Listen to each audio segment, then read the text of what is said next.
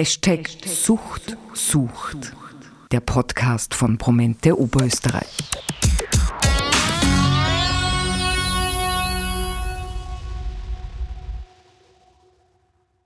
Kunst ist Therapie, das ist das Wichtigste an ihr. Soll der berühmte deutsche Künstler Josef Beuys einst gesagt haben. Die Möglichkeit, innere Bilder in Farbe und Form auszudrücken, kann eine ungeahnt heilende Wirkung entfalten.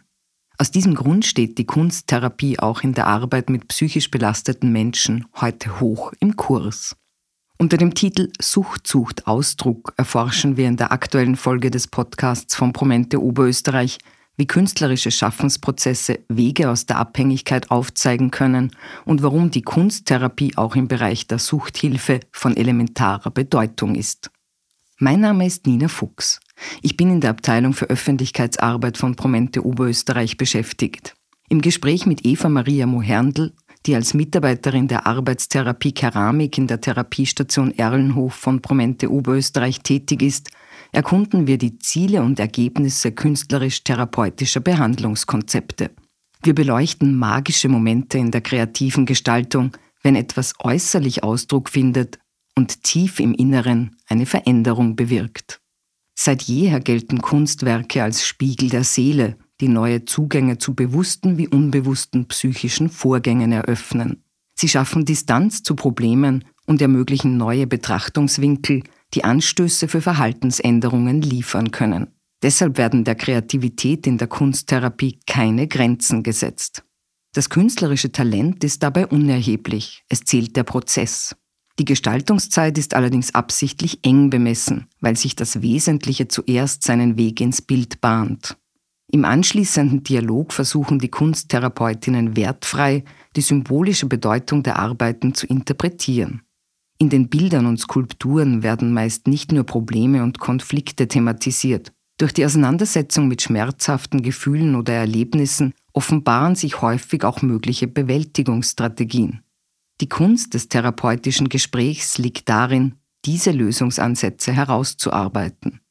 Im Verlauf der Therapie lernen Betroffene mit Hilfe der Kunst ihre Emotionen zu beeinflussen und zu lenken. Dadurch können das Selbstwertgefühl und die Selbstkontrolle gesteigert werden. Die kreative Beschäftigung mit der eigenen Vergangenheit führt oft auch die Ursachen der Sucht vor Augen. Die Kunsttherapie hat den Sinn, die Entwicklung und Behandlungsfortschritte der Klientinnen im Erlenhof zu befruchten und zentrale Lebensthemen und Empfindungen sichtbar zu machen.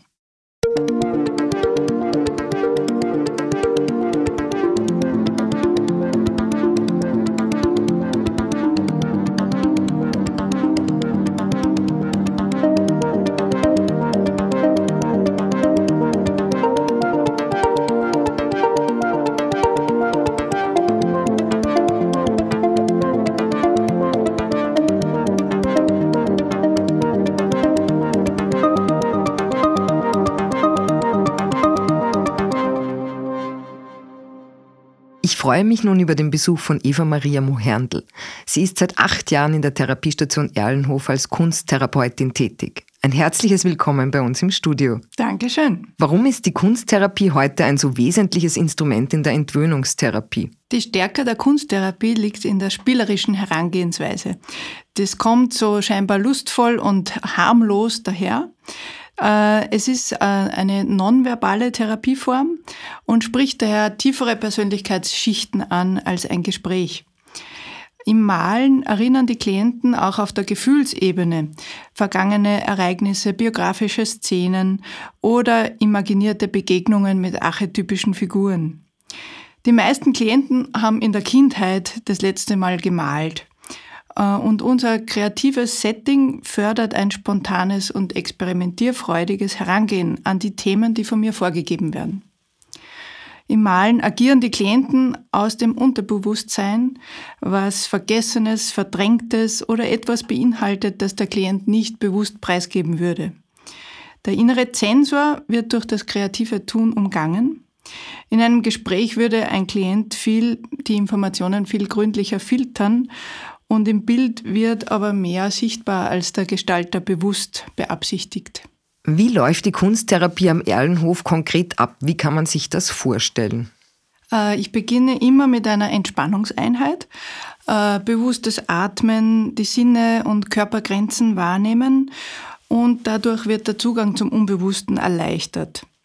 Dann kommt eine kurze Fantasiereise, eine aktive Imagination, in der ich zum Beispiel biografische Erlebnisse oder eine Familiensituation in einem bestimmten Alter anstoße oder nehme Bezug auf die fünf Elemente, auf Begegnungen mit einer archetypischen Figur, zum Beispiel mit dem alten Weisen, einer Heilerin, dem inneren Kind, sicheren Orten oder ich lese eine Zielvisualisierung vor für die nächsten Schritte im Therapiealltag. Manchmal lesen wir gemeinsam alte Märchen, in denen gibt es immer wieder wundersame Wendungen und hilfreiche Wesen, die dem Helden oder der Heldin zu Hilfe kommen. Dann, nach dieser Fantasiereise und Einstimmung, äh, gestalten wir ähm, meist großflächig auf Papier mit Acrylfarben ein, ein Bild oder wir modellieren einfache Figuren mit Ton oder sie zeichnen mit Farbstiften ihre Eindrücke. Das ist dann etwas detaillierter als mit Acrylfarben. Ähm, und zwar eine Szene, die sie sich aus der Fantasiereise in ihr Bewusstsein herübergenommen haben. Und damit kein Stress entsteht, ein ästhetisch ansprechendes Kunstwerk machen zu müssen, begrenzt sich die Zeit auf eine Dreiviertelstunde. Welche Rolle spielt das therapeutische Gespräch im Rahmen der Kunsttherapie? Äh, nach dem Malen werden die Werke in der Gruppe besprochen. Mir ist wichtig, dass der Maler selbst äh, der Spezialist ist für sein Bild. Also ich mache als, als Therapeut und als Begleiter aufmerksam auf Besonderheiten, äh, zum Beispiel auf fehlende Körperteile, auf eine auffallende Bildeinteilung, auf Farbzusammenstellung, auffallende Größenverhältnisse. Ich frage nach, aber ich enthalte mich einer weitgreifenden Interpretation, das überlasse ich dem Klienten. Also das ist wichtig, dass der äh, sagt, was er dargestellt hat und, und wenn er sagt, die Wolke ist ein Schaf, dann ist die Wolke ein Schaf. Und auf der anderen Seite ist es äh, für den, also im therapeutischen Gespräch, dann in der Gruppe, ist es auch für den Bewohner viel leichter, zum Beispiel über einen König im Märchen zu reden, als über die Parallelen zum eigenen Vater. Also das Bild ist sozusagen der dritte im Therapeutengespräch und erleichtert sehr die Kommunikation. Überraschungsmomente auf Bildebene gibt es auch oft. Das wird dann im äh, Gespräch deutlich. Zum Beispiel hat eine Frau einmal imaginiert sich selber in der Geschichte als siegreiche Wagenlenkerin im römischen Circus Maximus und wirkmächtig und mit den Zügeln in der Hand. Und auf dem gemalten Bild fiel aber dann auf, nach eingehender Betrachtung, dass weder ihre Zügel noch die Deichsel der Kutsche mit dem Pferd verbunden waren. Das heißt, die Wagenlenkerin stand de facto still, obwohl sie so siegessicher und schwungvoll gemalt war und das Pferdegespann lief ihr davon. Äh, die Malerin stimmte dann später zu, dass das genau ihre momentane Situation sei.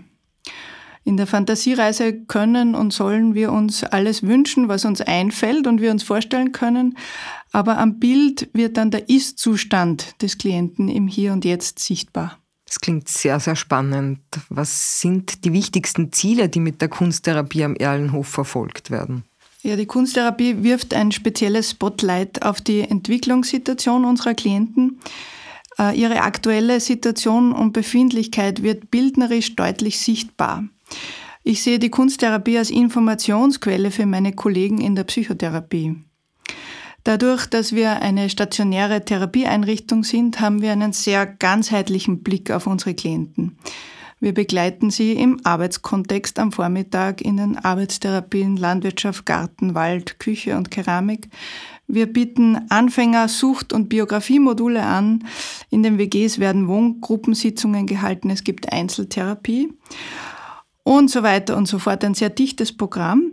Und die Kunsttherapie ergänzt dann noch durch ein klares Schlaglicht mit nonverbalen und kreativen Methoden auf die momentane Befindlichkeit.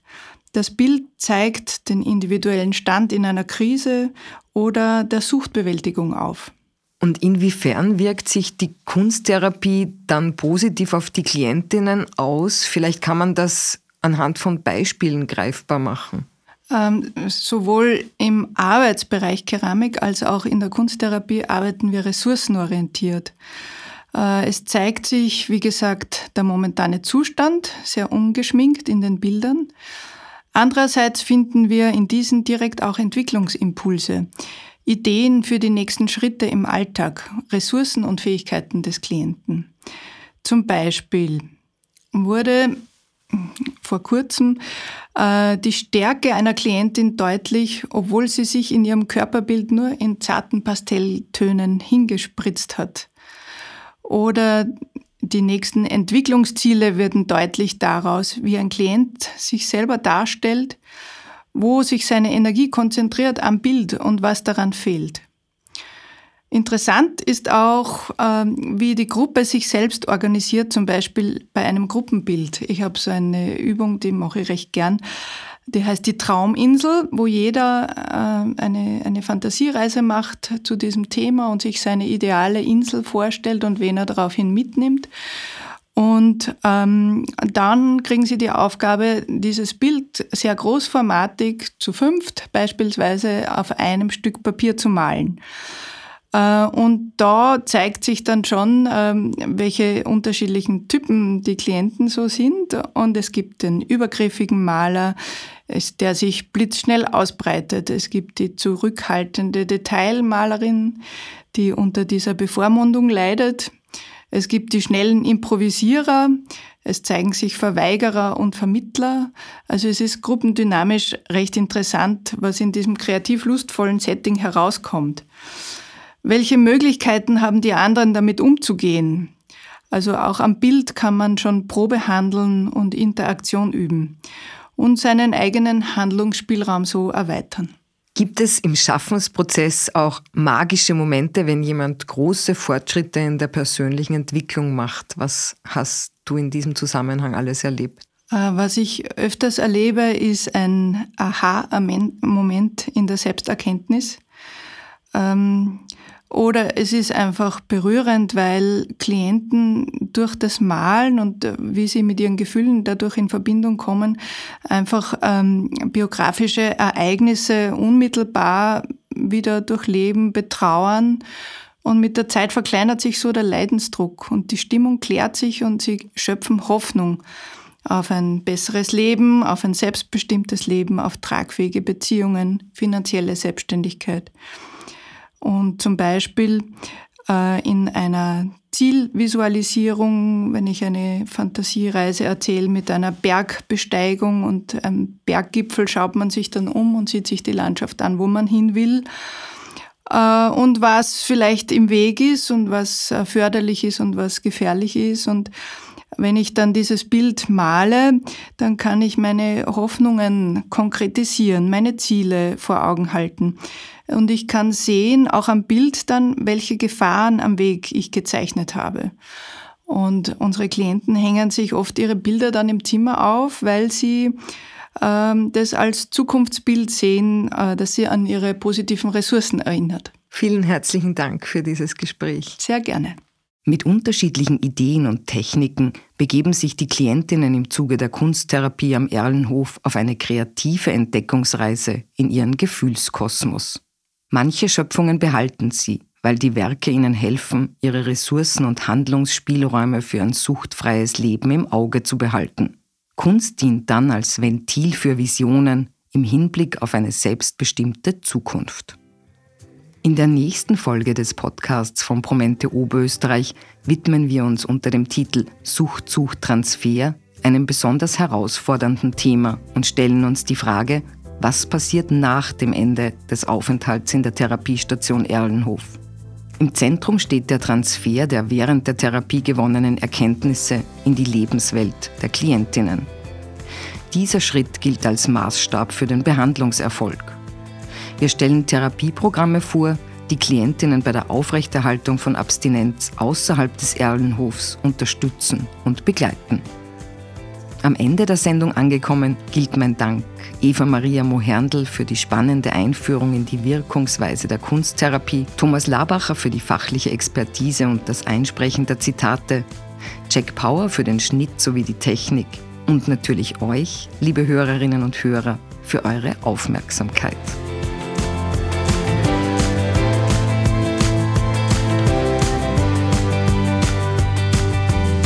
Promente Oberösterreich.